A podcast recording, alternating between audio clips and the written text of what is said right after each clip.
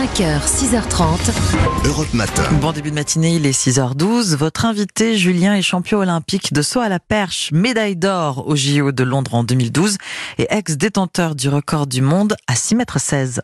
Bonjour Renaud Lavilleni. Bonjour. Merci beaucoup d'avoir accepté l'invitation d'Europe 1. Ma première question euh, sera toute simple, vu que cela fait euh, plusieurs semaines qu'on n'a pas eu le plaisir de vous voir sauter en compétition. Vous avez choisi euh, de ne pas participer au championnat du monde en salle il y a 15 jours à Belgrade. Comment allez-vous? Eh bien, dans l'ensemble, plutôt bien. C'était une décision évidemment pas forcément facile à prendre, mais je savais que sur le long terme, il pouvait y avoir un vrai intérêt. Et en fait, j'ai gardé l'entraînement pour euh, rester un peu dans le rythme. Et euh, évidemment, il y a beaucoup de courbatures, mais euh, dans l'ensemble, ça se passe quand même plutôt bien. Vous avez eu des pépins physiques en début de saison qui vous ont empêché de vous préparer correctement? Oui, bah en fait, les suites de la blessure de cet été des Jeux Olympiques ont eu quand même des grosses conséquences. Et donc le début de la préparation hivernale euh, a été beaucoup plus long que prévu. Il a fallu que, euh, avant même de penser à l'entraînement, c'était de, de, penser à pouvoir réparer la cheville.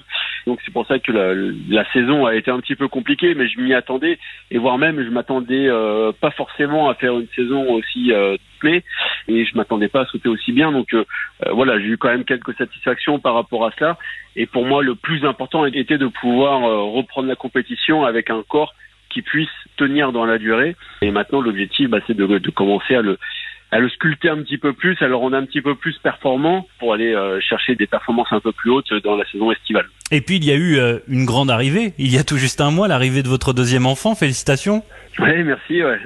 c'est vrai que c'est c'est un autre sport aussi, mais, euh, mais voilà, c'est la, la, vie personnelle est aussi très importante et et, et ça permet aussi de je dirais, de, de, se projeter de manière différente et, euh, et de voir qu'il n'y a pas que le sport dans la vie et, euh, et euh, c'est, je pense, quelque chose qui, qui fait du bien. Alors, il y a eu beaucoup de spectacles en votre absence à Belgrade au championnat du monde en salle puisque le Suédois Armand Duplantis a franchi 6 mètres 20, nouveau record absolu, deux semaines après avoir passé 6 mètres 19. Il est au sommet, il est intouchable?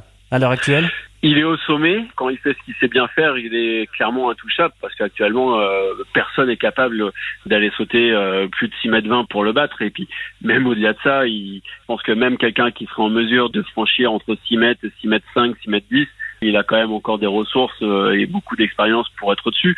Mais après, il faut savoir que bah, c'est du sport de haut niveau, c'est du saut à la perche, et que c'est jamais écrit d'avance, et que même lui, au fond de soi, il sait que euh, il n'a pas le droit à l'erreur. Mais voilà, il a quand même une, un bon petit matelas euh, pour pouvoir maîtriser son sujet de manière, on va hmm. dire, idéale, et il montre bien. Et, et là-dessus, c'est quand même beau à voir quoi qu'il arrive.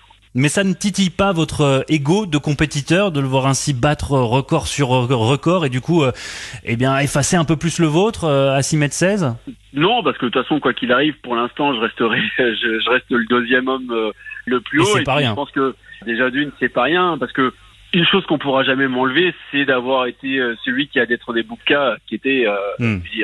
l'homme à battre, le, enfin le record à battre. Après, voilà, le sport a des visions euh, bien différentes et je pense que j'ai eu la chance d'avoir une période assez dense, assez intéressante et que Maintenant, je suis peut-être tourné sur sur quelque chose d'autre où déjà d'une, je sais au fond de moi que je, je peux plus atteindre mon, mon niveau maximal que j'ai pu avoir quand j'étais un peu plus jeune, mais ça n'empêche que j'ai toujours le plaisir de pouvoir sauter, le plaisir de pouvoir être compétitif quand tout se passe bien, et donc hmm. bah forcément de pouvoir euh, euh, jouer sur ces grandes compétitions et à savoir que quand on est sur un championnat, il n'y a pas que la médaille d'or qui compte, et c'est en ça que euh, moi je trouve qu'il y, a quand même beaucoup d'importance, c'est que bah évidemment, euh, Mondo risque de truster la première place pendant quelques années, mais euh, hmm. on, on, va aussi quand même s'amuser à pouvoir aller faire deuxième, troisième si tout se passe bien, et puis bah, des fois ne pas être sur le podium, mais voilà, il y a l'essence même du sport qui reste pour moi très importante et, euh, et c'est en ça que ça me maintient la motivation euh, pour l'avenir. Quoi. Ce record à 6 mètres 16, celui qui vous a fait entrer définitivement dans la légende de votre sport, c'était le 15 février 2014 euh, à Donetsk, ville qui est aujourd'hui malheureusement comme toute l'Ukraine plongée dans la guerre.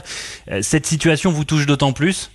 Ouais, forcément, parce que pour la petite histoire, euh, quand j'ai fait le, record du monde en, 2014, quelques jours, semaines après, euh, il, commençait déjà à y avoir un petit peu de bombardement et d'invasion euh, des Russes. Et je sais que trois mois après, la salle avait été partiellement touchée. Et pour moi, alors ça peut paraître anecdotique, mais j'ai jamais eu l'occasion de retourner dans la salle de mon exploit. Voilà, je suis quelqu'un qui peut m'attacher à certaines choses et, euh, et c'est vrai que quand il y a un endroit qui nous a marqué, euh, où on a vécu quelque chose d'incroyable, on a forcément envie d'y retourner. Et là, je sais que malheureusement, je pourrais jamais le, le revivre. Mais bon, j'ai envie de dire que par rapport à ce que vivent les Ukrainiens depuis euh, et, et notamment ceux qui sont dans cette région-là, qui vivent depuis plusieurs années, euh, voilà, j'ai clairement pas à me, à me plaindre. C'est pour ça que il y a ce côté où on est touché un petit peu plus, quoi. Ouais, forcément. Quoi. Alors on le disait un peu plus tôt, vous êtes proche d'Armand Duplantis, de 13 ans votre cadet, vous l'avez pris très tôt sous votre aile parce que c'est important pour vous de, de, transmettre votre savoir.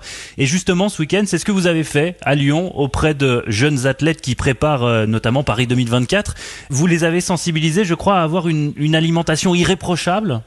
Alors irréprochable, j'irai pas jusque là, mais mais effectivement, ce week-end, il y avait il y avait un, rassemblement qui est organisé par la fédération et dans le cadre de leur partenariat avec la Maïf, ils ont voulu euh, axer sur sur le côté un petit peu nutrition, sur le côté un petit peu manger de manière euh, éco-responsable.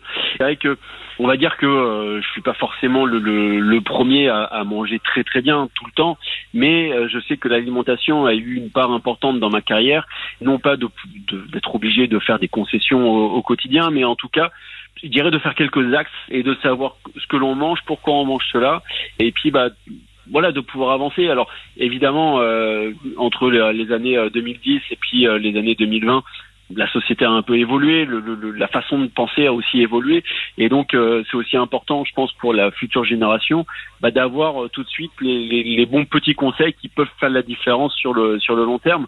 C'est important aussi de pouvoir avoir des personnes dont c'est leur métier, d'avoir leur présence pour euh, bah, continuer d'alimenter, je dirais, en, en, bonne, euh, les bonnes stratégies pour que bah, ces jeunes-là qui visent notamment Paris 2024 bah, puissent euh, dès le début être les plus performants et ce, euh, bah, évidemment aussi via la nutrition qui reste un élément très important de l'entraînement.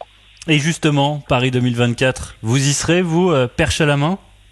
Oh bah je l'espère bien. Après, euh, je vais pas vous mentir. Je pense qu'on est des, des dizaines et des dizaines de, de perchistes et autres athlètes à, à l'espérer. Mais en tout cas, pour moi, ça reste ça reste un de mes, mes plus gros objectifs sur le sur le, le moyen long terme. C'est pour ça que euh, j'essaye de, de bien remettre mon corps en place de la manière possible pour on n'est jamais sûr, mais en tout cas maximiser mes chances euh, pour être le plus compétitif à ce moment-là et, et puis bah, euh, décrocher mon, billet parce que c'est un événement que, évidemment personne n'a envie de rater. Eh bien, c'est tout ce qu'on vous souhaite. Merci beaucoup, Renaud Lavilleni, de nous avoir fait le, le, plaisir de votre compagnie ce matin. Euh, on vous souhaite une excellente préparation pour les, compétitions à, venir, notamment les, les mondiaux en plein air en juillet aux États-Unis. Et on vous dit à bientôt sur Europe 1.